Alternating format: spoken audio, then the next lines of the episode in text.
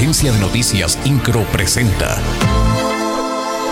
Resumen informativo. El gobernador del estado, Mauricio Curi González, presentó su primer informe de actividades al Congreso del Estado. En el histórico Teatro de la República, el Ejecutivo destacó que resultó electo bajo un compromiso, elevar a Querétaro al siguiente nivel, con la convicción de que solo se puede lograr bajo la energía acumulada de la reconciliación. Destacó que su administración ha convocado a mirar hacia arriba para construir un mejor porvenir para todas y todos.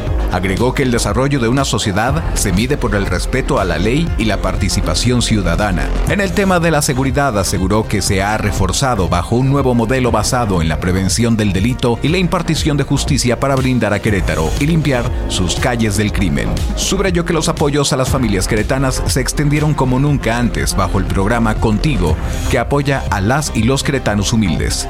Recordó además que se han invertido 470 millones de pesos para reabrir 2.444 instalaciones educativas que habían sido vandalizadas en la pandemia.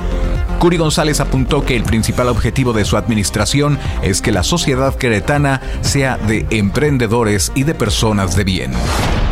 El senador del PRI, Miguel Ángel Osorio Chong, dio a conocer que en los próximos días un grupo de priistas pedirán adelantar la salida del dirigente Alejandro Moreno, esto luego de la ruptura temporal de la alianza Va por México. Es por ello que se pedirá a la dirigencia del PRI que se adelanten elecciones para la renovación de la misma. Osorio Chong consideró que la alianza Va por México debe continuar como contrapeso del actual gobierno.